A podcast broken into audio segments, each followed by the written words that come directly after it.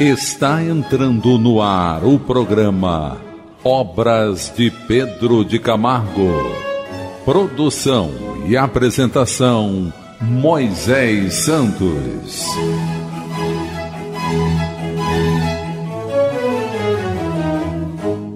Caríssimos ouvintes da Rádio Rio de Janeiro, eu sou Moisés Santos e esse é o programa Obras de Pedro de Camargo. Você sabe, estamos estudando o livro Em Torno do Mestre. Pedro de Camargo, pseudônimo Vinícius, da editora da Federação Espírita Brasileira. Estamos estudando, na sequência, o capítulo Sede Perfeitos. Você pode acompanhar conosco. Sede perfeitos como vosso Pai Celestial é perfeito. Senhor, quão forte é esse teu imperativo! Pois então ser-nos-á dado almejar semelhante perfeição? Não indaga se podemos ou não podemos, se queremos ou não queremos, se a achamos viável ou inviável. Ordenas, sede perfeitos, como vosso Pai Celestial é perfeito. Então, logo nesse primeiro parágrafo aqui, meu caro ouvinte, nós já estamos nos deparando com assertiva de Jesus. Você sabe o que é o imperativo?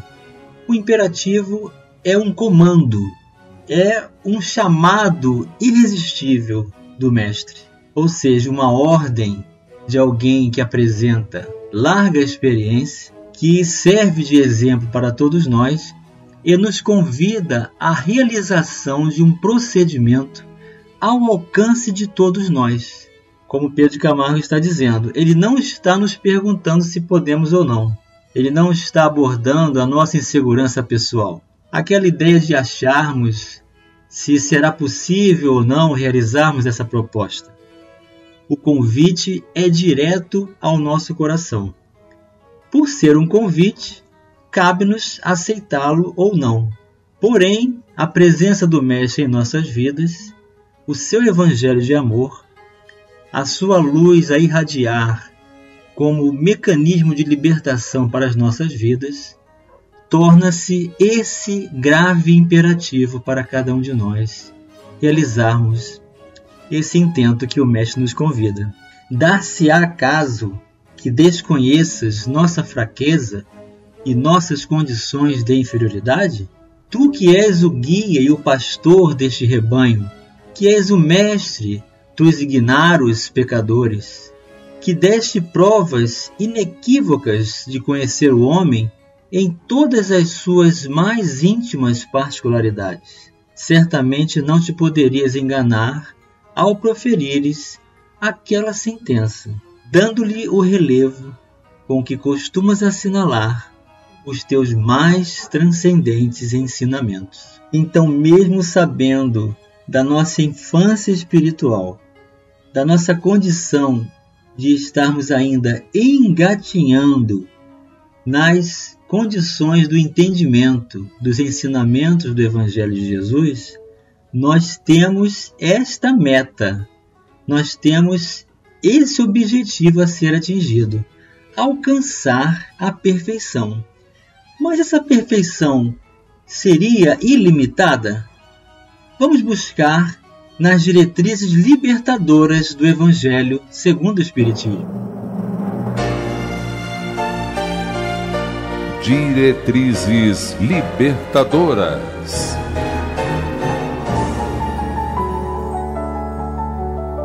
Evangelho segundo o Espiritismo, capítulo 17, Sede Perfeitos.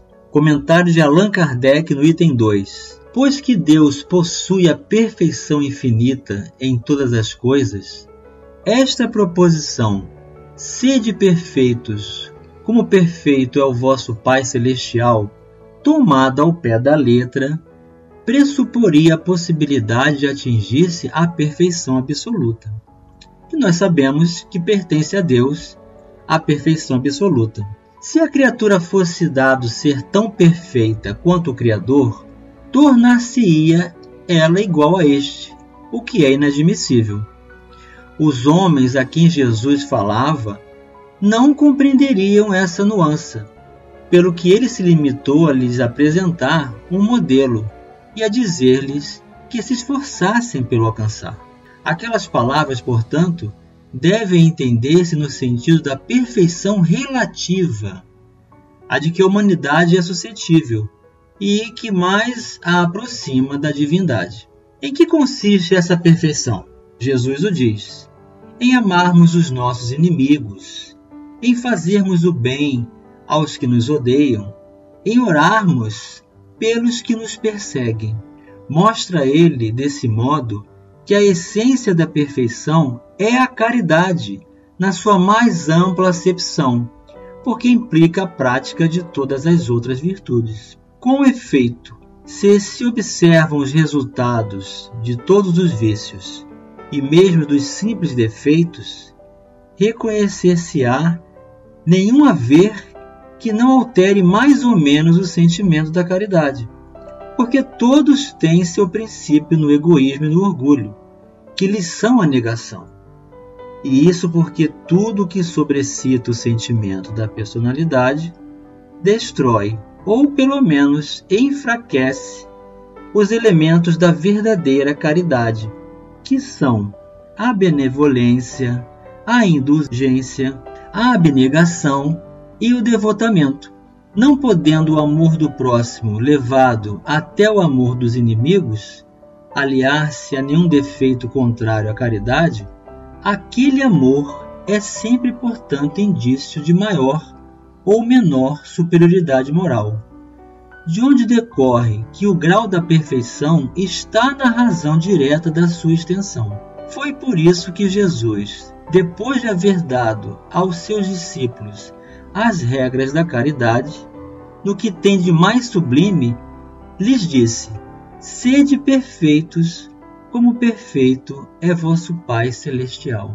Então é dessa forma, meu caro ouvinte, que nós vamos buscar os valores de aperfeiçoamento cada vez mais amplos nos horizontes do bem quando nós nos dedicarmos à caridade, que consiste na contramão do egoísmo e do orgulho, e, portanto, na predisposição para aprender a amar, a servir e assumir o compromisso dentro das propostas de ação social, de oportunidade da divulgação e de vivência desses valores em nossas vidas. É o que a bandeira do Espiritismo nos proporciona o exercício da caridade como sendo mola propulsora de transformação pessoal e da sociedade. Tu que és a luz do mundo, que disseste com a força de uma convicção e de um valor de tão intrínsecos, eu sou o caminho, a verdade e a vida. Frase no dizer de Wagner significa eu sou o caminho da verdadeira vida. Tu não podes errar. Teu verbo não tem lacuna. Tua palavra não tropeça. Então, eis aqui a essência desse entendimento quando Jesus se apresenta para nós como caminho, como a verdade, como a vida. Sim, meu caro ouvinte, Jesus é o próprio Evangelho vivo em ações, em palavras, em presença constante, em espírito, envolvendo a terra inteira, conhecendo a cada um de nós, os nossos pensamentos, as nossas necessidades. Ele tem toda a fonte inesgotável de luz e de amor para preencher todos os vazios da nossa vida, todas as incertezas, toda a insegurança, todos os problemas tudo que criamos em desfavor de nós mesmos, pelo mau uso do livre-arbítrio, pode ser corrigido hoje por essa proposta de encaminhamento desses valores como ferramentas úteis nas nossas vidas. Então, Jesus é esse modelo de amor, é essa luz que nos proporciona horizontes libertadores. Não obstante, Senhor, não posso conceber que a meu espírito seja dado conquistar a perfeição suprema. E contudo tu disseste: sede perfeitos, como vosso Pai celestial é perfeito. Então veja que Pedro Camargo está se baseando no que Allan Kardec orientou. Sim, porque este arauto do Evangelho vem levantar a bandeira da doutrina espírita, o exercício do bem, o exercício da caridade, e jamais se supor a possibilidade de alcançar o nível de perfeição absoluta, que não cabe à criatura, que não cabe ao espírito criado por Deus. Então, Deus possui a perfeição absoluta e o espírito puro pode alcançar a perfeição relativa. Ou seja, o maior grau que nós conhecemos da escala espírita no desenvolvimento da evolução natural e que sabemos que Jesus atingiu a condição de espírito puro. O espírito do homem foi criado à imagem e semelhança de Deus. Mas tome bastante cuidado, meu caro ouvinte, porque essa semelhança, ela não é física. Ela não é material. Nós não somos porções de Deus materiais.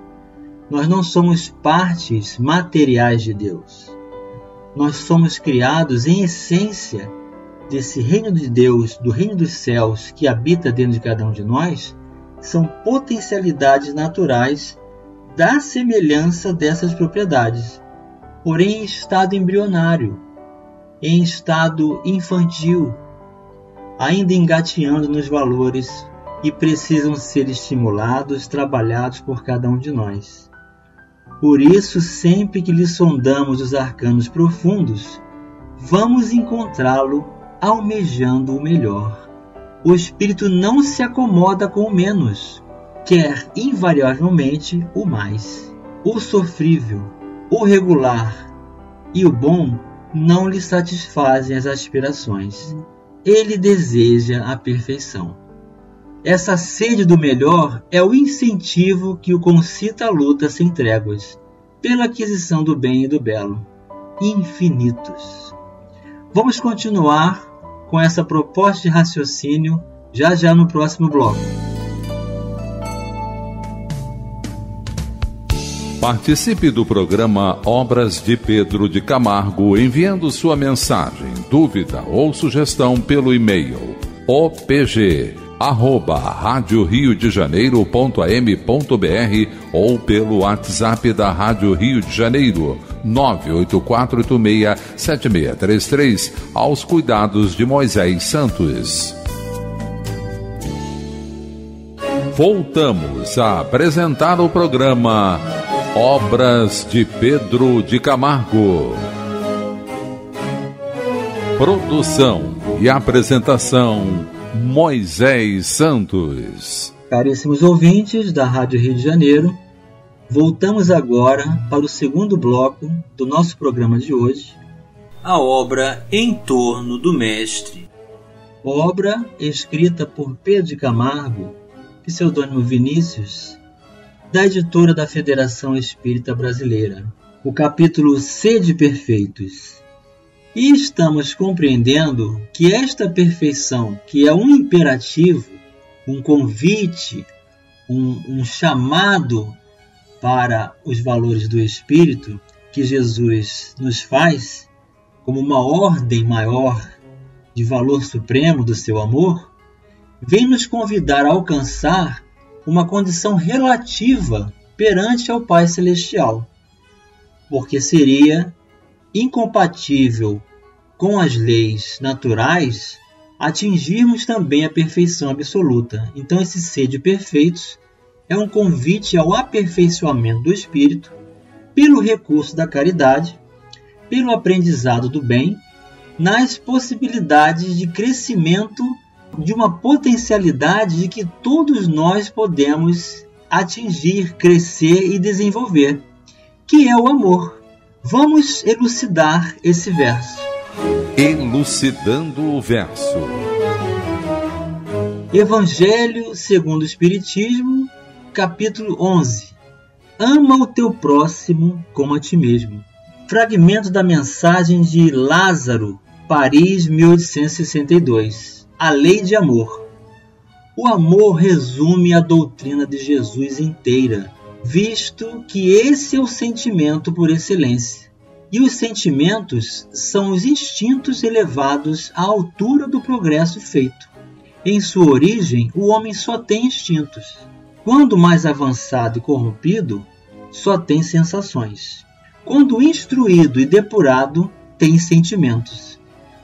E o ponto delicado do sentimento é o amor.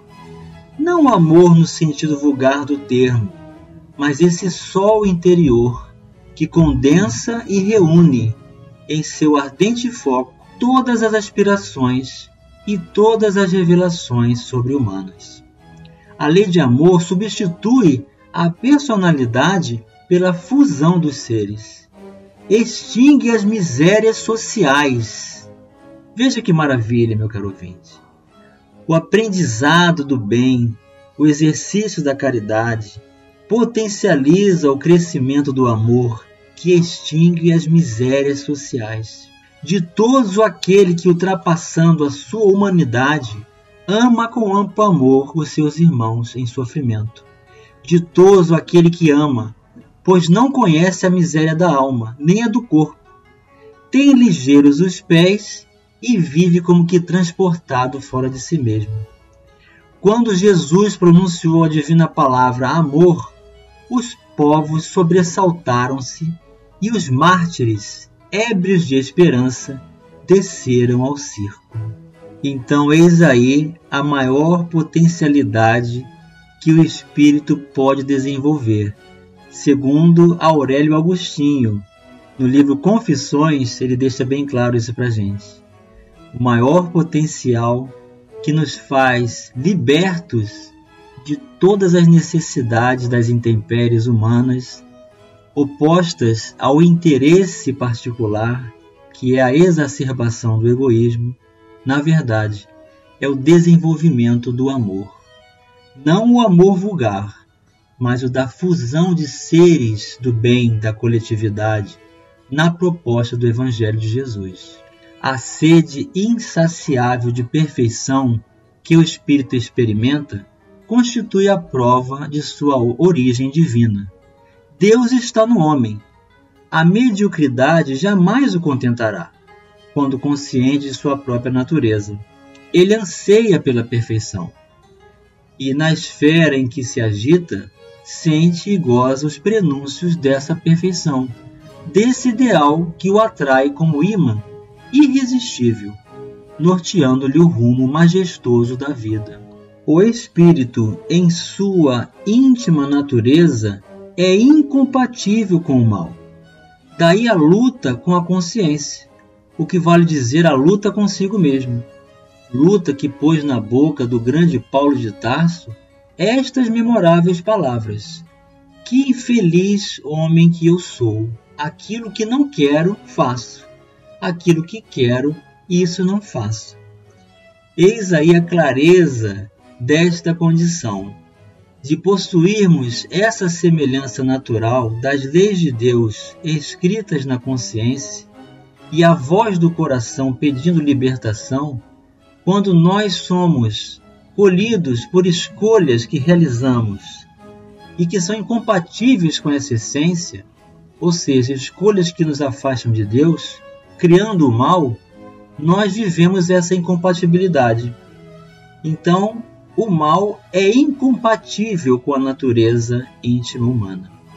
A felicidade que o espírito anela só lhe pode advir da harmonia entre os seus sentimentos, vontade e ações. É um equilíbrio. O que nós sentimos, do que temos vontade e do que praticamos. Essa harmonia de conjunto, compatível com a natureza íntima, é que nos liberta e nos dá a satisfação plena para viver. Então, isso resume-se em sentir, querer e agir, em perfeita afinação. Tal o segredo da felicidade. Então, não precisamos ir muito longe para realizarmos a felicidade, meu caro ouvinte, porque ela se encontra dentro de nós quando encontramos essa perfeita equanimidade entre sentir, querer e agir sempre que se verifica desacordo entre aquelas manifestações do espírito, ele se sente angustiado. De onde provém a desafinação? Provém precisamente dele sentir em si mesmo o reflexo da suprema bondade e da infinita beleza que ainda não possui. Então é por isso que Jesus acredita em cada um de nós. É por isso que nenhuma ovelha ficará perdida. É por isso que ele disse que quando fosse erguido na cruz atrairia todos para ele. E que ninguém ficaria sem sentir a sua irradiação de amor. E que ninguém deixaria de elegê-lo como exemplo maior, como Messias, como mestre, como guia da humanidade. Porque ele conhece a natureza íntima da criação, que cabe a cada um de nós desenvolver, assumir e tomar a sua herança de valor natural como filho de Deus que todos somos. A vida do espírito transcorre através dessa porfia. Viver é lutar, vencer é gozar. A última vitória marca o início de uma nova campanha na conquista de outro ideal, algo mais nobre que o já conquistado. E assim sempre em novidade de vida, o espírito marcha, impávido e radiante, de etapa em etapa, de estágio em estágio, ascendendo continuamente pela senda intermina da perfectibilidade, em obediência ao sublime imperativo do maior expoente de verdade neste mundo. Sede perfeitos como vosso Pai Celestial é perfeito corresponder às simpatias que nos votam, retribuir o bem que nos é feito, amar os que nos dedicam amor é humano.